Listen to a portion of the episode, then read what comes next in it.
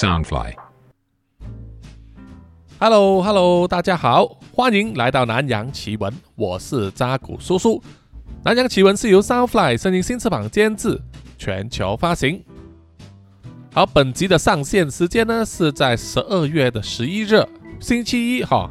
啊，其实这一天呢，叔叔要和家人呢去旅行，就是带我的老爸呢啊从吉隆坡开车去马六甲这个啊历史都市，啊不是很远，大概两个小时车程。啊，就当做呢今年给我家人的一个小小旅行啊，因为在过往呢啊，就是在疫情之前，如果经济许可的话，我每年呢都会带孩子家人呢去旅行的啊，一来是轻松一下，二来呢就是啊增加这个凝聚力嘛哈，因为那个时候孩子还小，随着他们逐渐长大呢，他们会留在身边的时间可能会越来越少，所以要做的时候就要趁早了哈。再过几年呢，可能他们就已经不在身边啊，开始有自己的、有自己忙碌的事，甚至也有可能有自己的伴侣。要做家族旅行呢，可能难度更高了。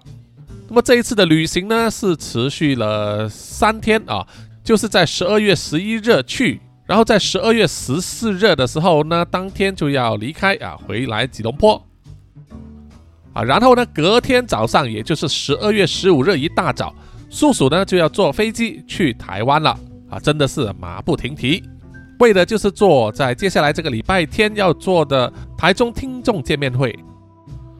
啊，所以呢，在这一段期间呢啊，这整个星期呢，叔叔可能根本没有录音的时间哈，所以下下周也就是十二月十八日星期一呢，很可能没有更新。啊，请大家呢见谅哈。那么在这一段空窗期间呢，啊，希望大家可以留意啊，关注叔叔这个南洋奇闻的 IG。那么因为呢，叔叔应该就会在上面呢贴啊旅游时的一些片段。那么叔叔逗留在台湾呢，会到十二月十九日上午的班机啊，那么回到吉隆坡呢已经是傍晚了，所以正式开始工作是十二月二十日，然后很快就要圣诞了，哎。然后就是一年二零二三年的结束啊，时间真的过得好快。无论如何啊，我们都要保持一个信念，就是啊，年年难过年年过啊，关关难过关关过。请各位听众呢啊，要挺起胸膛啊，面对一切，要告诉自己呢啊，这个世界啊本来就像是一个游戏啊，你必须不断的打怪升级做任务才能够赚钱嘛啊，提升自己。所以每次遇到困难或者是挑战的时候呢，不要退却，因为那个就是帮助你下一次升级的机会了。走过二零二三之后啊，我们二零二四年啊再来一起相聚哈。好，接下来让我们回到九头的故事里面。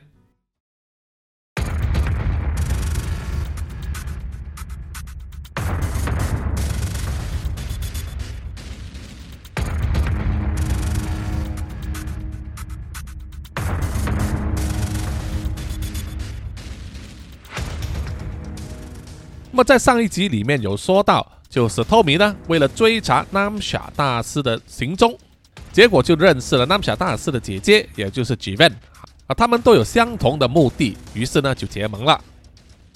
然后就是啊，以乔中上一次的任务，雨衣怪客那里带回去南洋兄弟会总部的那一个陶罐子呢，没有想到是南夏大师一早就埋下的一个木马。深入到南洋兄弟会的总部里面啊，羽化成型，然后开始捣乱，不但侵占，并且利用扎古叔叔的身体呢，接近到南洋兄弟会的当家何忠汉，还攻击让他受伤，目前伤势未明。而在兄弟会里面呢，目前有经验的驱魔师都不在啊，只有比较啊算菜鸟级的以乔和琉璃在那里，因此他们肩负重任，必须抵抗南夏大师派来的。那个傀儡人形，而同一时间呢，他们还不知道啊，南小大师已经收到了这个南洋兄弟会总部的位置，正在坐他的私人飞机呢赶过来，准备到来大闹一场。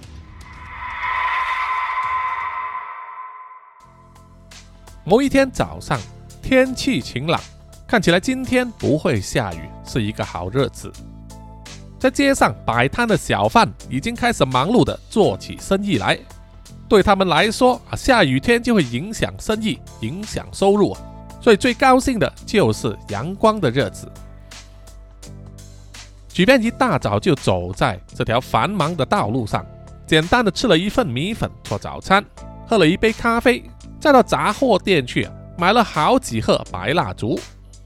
因为常常光顾，老板娘都认识他，从来不会多问原因，除了热情的打招呼之外，在结账的时候还送他一只小小的打火机，即便笑着接受了。他住在这条街上已经有好几个月，虽然不是什么繁华的街道啊，屋子都非常老旧，路面坑坑洞洞，还有积水。而屋子和屋子之间呢，那些电线杆上啊，互相纠缠着的电线，已经不能用乱来形容了。在这一带讨生活的人都是中下阶级啊，虽然生活辛苦，但是过得富足，充满了人情味，这也是举便喜欢留在这里的原因之一。自从他失去了家园之后，在这条街上啊，似乎寻回了一些过去的温暖。经过了转角啊，举便快要回到自己所住的地方时，楼下的花店刚开门。老板娘是一名寡妇，有一个七岁左右的儿子，生活并不容易，所以他的儿子呢，每天只要有时间，就会帮助他的妈妈呢，拿着一束一束的玫瑰花，在大街小巷兜售。即便今天正好碰到啊，那个小男孩拿着花要出门去做生意了，于是他笑了笑啊，向小男孩招手，然后从腰带里面掏出了五十块钱泰铢，向他买了一束花，作为对他的支持和鼓励。小男孩灿烂的笑着，不断向吉便点头致谢，然后转身离去，开始寻找下一个顾客。那个笑容让吉便心中温暖了一下子。他曾经是多么希望啊，自己有一个啊那么乖巧听话的弟弟，很可惜呢，命运弄人啊，事与愿违。现在他必须和自己的弟弟为敌。一想到这里啊，他的心情又沉重起来，于是就做了一个深呼吸，走上楼去，回到他租下的房子里。那个房子是两室一厅，租金便宜，但是该有的问题都有。而不管是隔壁传来的噪音、漏水、老鼠、蟑螂、虫爬来爬去的这些问题都有，但举便并不介意啊，因为这些糟糕的条件目前对他来说是有利条件啊。在这个两室一厅的单位，一间房呢是他的卧室，而另外一间房就是他做法的地方。他打开门后走进去啊，地上插满了围成一圈的白蜡烛。溶解在地上残余的蜡烛呢，都快形成一个小丘了。举便把刚买回来的这个蜡烛呢，啊盒子打开，一盒里面有十二根，他一口气买了八盒左右啊，因为他每一次要使用呢，就得用上八根，所以必须囤足够的货。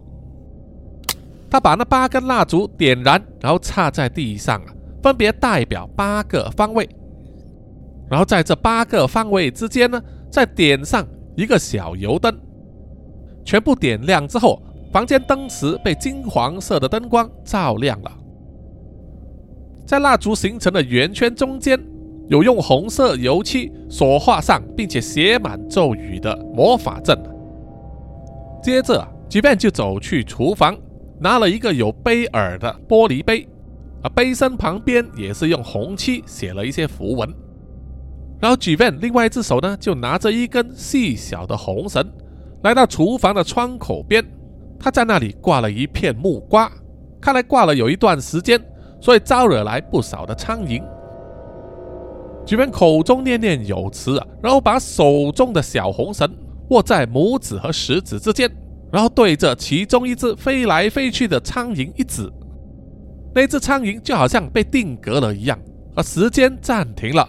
然后他就转身飞过来，举便的指头上，举便就用他的手呢啊非常灵巧的将小红绳的一端绑在了苍蝇的身上，另外一端就绑到了玻璃杯的杯耳，然后就转身回到那一间地上写着魔法阵的房间，把玻璃杯放在魔法阵中间，然后用一支小针呢在自己的指头上刺了一下，流出了鲜血。滴进去玻璃杯里，然后一切就准备就绪了。即便闭起眼睛，念念有词，那只被缠上红绳的苍蝇呢，就爬进玻璃杯里面去品尝即便滴下来的血液。尝完了之后啊，吉便双手一指，苍蝇就飞了起来，然后就飞向了他的方向。不过因为他的身体呢被红绳缠住啊，紧紧拉成了一条直线啊，无法飞出蜡烛光的范围啊，形成了一个活的指针。练完咒之后啊，吉便就围绕着地上的魔法阵慢慢的转圈。而那只品尝过他鲜血的苍蝇呢，就一直指向他的方向啊！啊，转了一圈，确定苍蝇都有跟着，于是举便呢就在房间的门后面呢，把挂着的那一件连帽皮外套穿上啊，那件写满皱纹的皮外套。当他穿上之后，那只苍蝇呢就不断的在魔法阵里面呢旋转乱飞，好像再也找不到举便了。举便看了之后啊，就在墙角坐下，慢慢的观察着那只苍蝇。这一个是举便用来寻找南夏大师的魔法阵。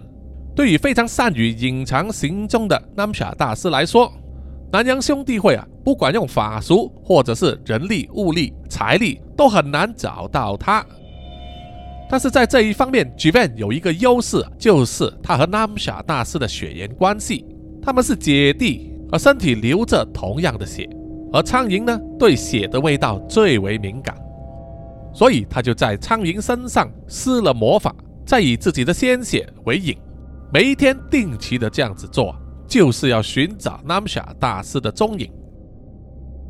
正常来说，最靠近魔法阵的举便，在魔法运行的时候，自然会被苍蝇找到，但是他一旦穿上那一件施了法术的皮外套。就可以阻挡那个法术的追踪，所以呢，这苍蝇呢，啊，就只好不断的打转，寻找那滴血的主人的踪影了。这种他独有的追踪魔法呢，即便每一天早晚会做一次，每一次历时大概两个小时，这样子的做法，他持续了好几个月啊。每次找到的都是那些贩售那么小大师所制造的诅咒香水的分销商。还没有办法找到他本人，但是这一天出现了意想不到的结果。在即便坐在魔法阵旁边闭目冥想的时候，那个不断乱飞的苍蝇呢，突然间定格起来，不断的指着一个方向，然后慢慢的横移。即便看见之后，跳了起来，仔细观察那只苍蝇的动静。这一次似乎有些不同。苍蝇表现得很焦虑，似乎是追踪到了真正的目标。于是举办赶紧跑去厨房那里，拿了一个四方形的便当盒，大小足够把那个玻璃杯呢放进去里面。啊，于是他就把魔法阵中间的那个玻璃杯呢拿起来放进了便当盒里，把绑着苍蝇的那条红色丝线卷起来缩短，让苍蝇进入那个便当盒里面之后，就把盖子盖上。而变成了他特制的一个罗盘，然后举便呢就捧着这个罗盘呢，跑到屋顶上去观看那只苍蝇呢所指的方向。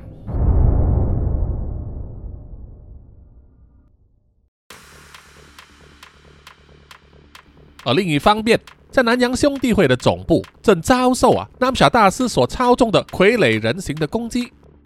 那个傀儡人形被琉璃的贝努神天空追击打中了半边身体之后啊，被打中的半边身体变成了像是沥青一样的碎渣，他的身形和力量也大大的降低。于是他选择不久战了，转身继续往南洋兄弟会的内院冲去。琉璃赶忙跟在后方，不断的施展天空追击啊，从天空降下像是镭射一样的光束。但是那个傀儡人形变小之后啊，身体更加的灵活了，不断的左闪右避，根本难以击中。但是那些天空追击呢，都是从天空打下来，穿过了南洋兄弟会总部的顶部啊，还有三楼、二楼等，不管是天花板、地板，甚至是任何阻挡在中间的东西，都被打穿一个洞。还有一些电器仪器被击中而爆炸，吓得里面的仆人呢鸡飞狗走。听见了骚动的黄义达啊，也就是何大贵的丈夫，虽然已经一把年纪啊，但还是老当益壮。他跑出来就对着琉璃大喊说：“ 小姑娘，不要再乱射了，再这样下去，整栋房子都给你拆了，请你打准一点好不好？琉璃向黄义达点头致歉了，然后说：“对不起啊，黄先生，我并不是有意的。但但但是那个东西已经向内院跑去了，我怕他的目标是老夫人啊。”黄义达一听，大惊失色，确实目前呢还在内院里面的重要人物，如果不算他自己的话，那就一定是何大贵了。何大贵卧病在床，根本没有反抗的能力。于是他赶忙对琉璃说：“既然如此，你跟我来。”说完就带领着琉璃往前跑。毕竟呢，这栋建筑物非常大，房间又多，也没有地图指示。如果没有人带路的话，很容易迷路。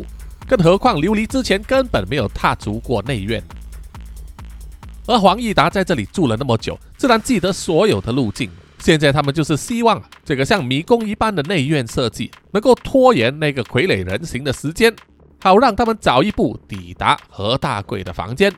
守护他，只不过他们可能没有想到，那个傀儡人形呢，本来就不是人形，而是黑色的液体形态。他侦测到在内院里面一股微弱的力量，就直接凭着本能的感觉呢，往那个方向直线冲刺。遇到门或者墙壁的阻拦，它就会化成液体，从缝隙中穿过去。所以像迷宫一般的道路根本阻拦不了它。很快，它就穿过一道很厚实的门缝，来到一个大厅。大厅里面有好几扇门，在那里已经有四五名保安人员，还有两三名保镖呢，在那里严阵以待啊。这证明了门后的人呢，身份非常尊贵。但是这些寻常人呢，想要阻挡像是傀儡人形这种魔物啊，根本就是异想天开。傀儡人形来到客厅之后啊。就对着那些保安还有保镖们呢，喷出他的黑色液体啊，侵入他们的脑袋里面。不消一会儿，所有的护卫人员呢，都七孔流血而死。就在这个时候啊，身后的一道门打开，这是黄义达和琉璃呢赶到来了。轰的一声呢，天降镭射就打中了黑色液体的中间，他马上一分为二，留下了焦黑的后半段。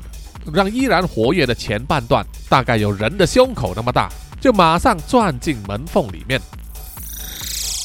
黄义达紧张的呢，也顾不了这么多，马上冲上前去啊，打开那一扇门。只见门里面呢是一条很长的走廊，走廊里面就是一间用厚厚的防弹玻璃隔开的地气压病房，而那一团黑色的液体正想要穿过用气压控制的躺门。那是因为门缝之间紧密的结合，根本穿不过去。当琉璃瞄准了藏在门上的那一团黑色液体，要发射镭射的时候呢，黑色液体马上分离成了多个小块，钻进了门的构造里面，寻找它的机械构造里面啊，可以让它穿透过去的缝隙。当琉璃想要打它的时候呢，都已经来不及了。不久过后啊，那团黑色液体成功穿过了封闭的气压门，在病房里面再次组合，而他面前就是一张被各种医学仪器包围着的白色病床，床上躺着一个白发苍苍的老女人，她就是何大贵了，大米神上一代的当家。黄义达在气压门外面啊，控制面板上输入了密码。但是气压门并没有打开，门缝里还爆出了几丝火花，相信是在那个黑色液体侵入的时候呢，把它弄坏了。黄义达当然不能眼巴巴地看着自己的太太，于是就在气压门旁边扯下了一块隐藏的面板，里面有一个旋转的把手，是用人力来打开那个气压门。于是黄义达呢，就出尽全身的力气啊，不断地旋转那个把手。气压门呢，慢慢的打开了一丝缝隙啊，而琉璃就冲上前去帮忙，把手指插入气压门中间的缝隙，要帮忙把门推开。但是门非常的厚重，移动的速度很慢的。以那个傀儡人形离何大贵的病床只有一步之遥呢，其实就已经，其实根本就已经来不及相救了。在这种生死关头，何大贵依然双眼紧闭。除了胸口有轻微的呼吸动作，还有旁边侦测心跳的仪器发出声音之外，就和一个熟睡的人没有两样。黄义达在门外啊，紧张的大喊，手也没有停过，不断的在旋转那个把手，但是气压门就是打开的太慢了。而琉璃在这个时候也不能使出镭射追击，因为从上面打下来的话，一定会打中何大贵的。于是啊，在这种紧急关头呢，琉璃可以说是情急之深，脑中想出了一个新念头，可是他从来没有测试过，不知道有没有用。但是在眼下，他不得不这么做啊！死马当活马医。他在气压门外往内望，给他找到了一个东西，就是放置在何大贵的病床旁边一张桌子上。那里除了有一个花瓶、一个放着家庭照片的相框之外，还有一面小小的镜子。何大贵啊，于是心中呢，不断的碎碎念着，希望能够成功，然后计算着进入的角度还有方位。而这时候，那团黑色的液体已经爬上了病床，从上面以上帝视角啊看着何大贵。同一时间，坐在私人飞机里边的南姆夏大师正闭上眼睛，全神贯注地控制着那一个黑色液体。他看这何大贵，虽然不知道何大贵是谁，但是相信他一定是南洋兄弟会有身份的人，而且也让他想起自己的母亲。那个对他偏心的母亲，所以南姆夏大师呢，知道眼前这个老女人呢，非杀不可。因为何大贵戴着氧气口罩啊，于是南姆夏大师呢，就要控制他向旁边移动，好从耳朵那边侵入。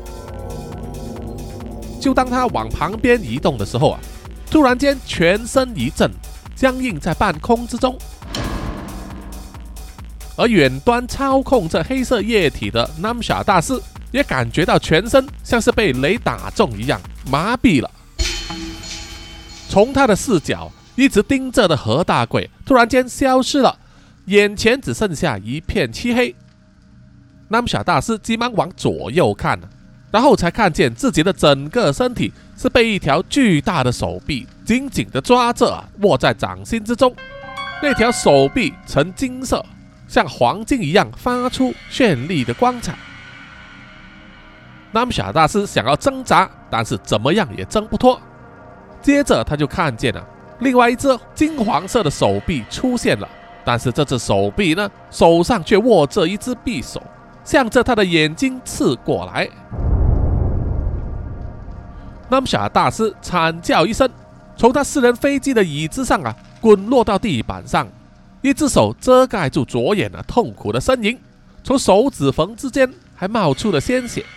他妈的，可恶！那个是什么东西啊？他愤怒地咒骂着。站在一旁负责服侍他的空中小姐看见了之后也吓了一跳。不过毕竟还是训练有素，就马上去飞机的后方取出了急救箱，然后赶过来扶起了南傻大师，要给他包扎。南夏大师一面咒骂着，一面让空中小姐给他包扎受伤的左眼，心中还不断的想着：一旦到达之后，他要将整个南洋兄弟会的总部夷为平地。同一时刻，在南洋兄弟会总部内院何大贵的病房里，原本要对何大贵做出攻击的那团黑色液体，突然间停在半空不动了。像是被某种神秘力量钳制住一样，黄义达看见了之后啊，大喊了一声：“大米神，大米神显灵啊！”而琉璃也是在这个时候啊，发动了他的精准追击，一条镭射光从屋顶上直射下来，打中了病床旁边桌子上放着的镜子，镜子把镭射光反弹，正好就打中了那一团黑色的液体。啪的一声，把他打得粉碎啊，化成细小的碎片，散落在病床的地板上。这个时候，有很多保安人员以及保镖呢，冲了进来，帮忙黄义达把那个气压门打开。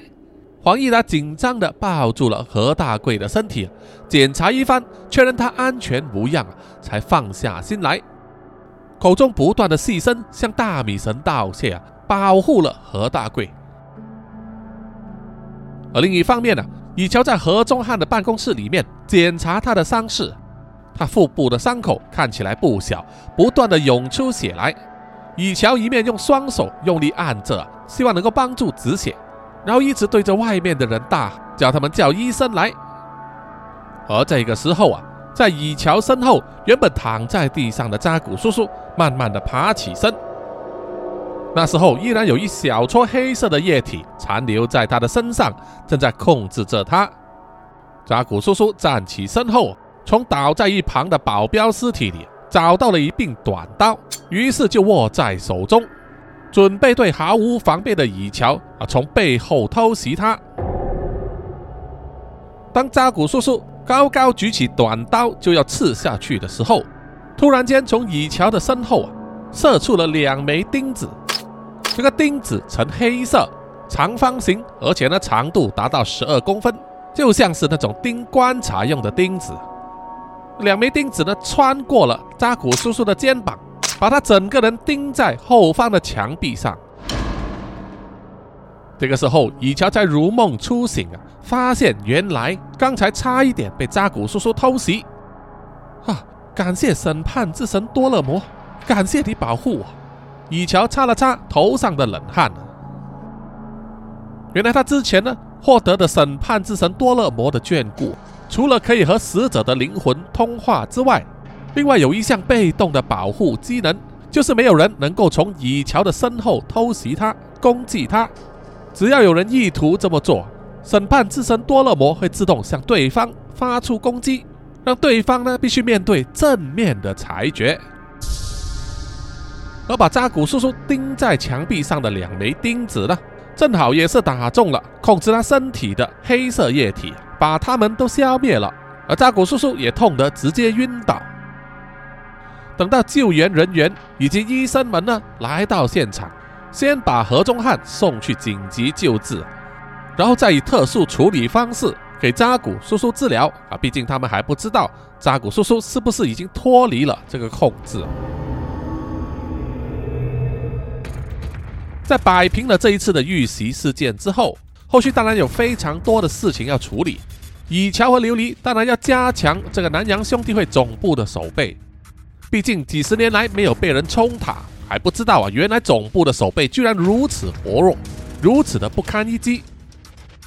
而黄义达也暂时代替何中汉发号施令，首先当然就是马上召唤所有在外面出任务的驱魔师呢赶回来，向 shy。Janet 还有 Tommy 都发送了这个急电。当然，他们收到这个急电的时候，每一个人都非常惊讶啊，从来没有想过南洋兄弟会居然会遇袭，而施袭者是谁，暂时还不知道。不过，他们都必须第一时间呢赶回来，从长计议。由于，可是由于他们所在的位置都不一样，帅离得最远的他在越南，其次是 Janet，他在越南的海上。啊，就是在货运船里面和飞蛾、天照以及 Twinkle 他们在一起，而 Tommy 也是在泰国的曼谷。他收到这个消息之后啊，自然也是非常的震惊，尤其是扎古叔叔和何中汉的部分，因为之前他就是扎古叔叔的助理，啊，从来没有想过扎古叔叔居然会去袭击何中汉，到底出于什么原因？他非常想知道啊。眼下事态严重啊。赶回去南洋兄弟会的总部，成为他最优先考虑的这个任务。于是，托米马上收拾他的行李，准备赶回去。也在这个时候，他的手机响起来了。啊，拨电话给他的是 j i。喂，啊，我现在有一点急事，必须赶回去总部。有什么东西，迟点再说。托米对着电话那么说。j i 听了，停顿了一阵子，并没有说话。托米还以为这个手机呢收讯不良，于是啊重复的问：“喂，你有听见吗？” g v a n 还是沉默了一阵子，然后才冷冷的说：“我找到了 Namsha。”托米听了当然很惊讶，于是就追问：“啊，你找到了他？那么他在哪里啊 g v a n 冷冷的回答：“严格来说，只是知道他所在的方向，确切的位置还不知道。我现在迫切要赶去那里。”但是需要你的帮忙。因为上次你对我说过，你们有很多飞机嘛。托米啊，上次确实有向 g v a n 透露过南洋兄弟会的背景啊，主要当然是钱多，有钱就能使鬼推磨，所以在交通和物流方面呢，有很大的自由度啊，有自己的飞机、直升机、船什么的，这些根本不成问题，好让他们能够第一时间呢赶去啊需要到的现场。于是托米就问了：“所以你现在是需要车、直升机或者是飞机吗？”就是只有一个方向，没有确切的地址吗？即便摇摇头，回答说：“是的，没有。我知道这样很荒谬，但是我能追踪到 Namsha 的方法，也只是能够找到一个方向而已。从目前我们所身在的位置，粗略估计那个地方，开车是到不了的，一定要有飞机。我想到我们利害一致，所以才来问你，是不是要一起去？”而即便当然是听到了前面托米所说，他必须赶回去总部，所以自然会放下追击 Namsha 的事情。双方的电话沉默了一阵子之后啊，举便就说：“我知道我的要求是有点强人所难，你办不到的话没关系，我会自己想办法。”说完就要挂上了电话，但是被托米阻止了。等一等，你要飞机，我还是可以给你安排的。我待会发一个位置给你，你就直接去那里吧。那是我们的私人机场，我会安排飞机给你。要去哪里，你直接告诉机师就行了。举凡听了，有一点不大相信啊，心中难免会想，Tommy 是不是在胡乱呢？于是他又再补充了一句：“即使是天涯海角也可以去吗？”Tommy 很肯定的给出了回答：“没错，天涯海角都可以。”于是他们挂上了电话，各自准备。不久之后，托米就发送了一个未知的信息给 g v a n 那是他现在正要赶去的私人机场，那是专门提供给私人喷射机专用的。在坐车赶去的途中，托米不断的为 g v a n 安排，请南洋兄弟会的后勤帮他调动，因为属于兄弟会的私人飞机已经安排好要给托米趁搭赶回去总部。那么另外一辆他们要安排给 g v a n 的。就必须向另外一间航空公司租借了。幸好这种事情呢，花钱还是能够解决的。只是起飞时间呢，相差两个小时。所以当托米登上了飞机，起飞赶回总部之后啊，举范才抵达那个机场，在那里啊静心的等待安排给他的飞机呢飞来，然后加油，然后才能离开。只是啊，托米并不知道。即便要飞往的地方，其实是和他现在要去的是同一个方向。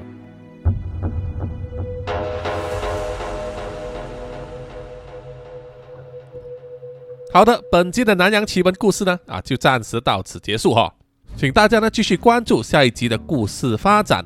那么就和前面所说，叔叔在叔叔在去旅行的这段期间呢，大家可以关注南洋奇闻的 IG。啊，叔叔会贴出一些照片或者影片和大家分享啊，谢谢大家。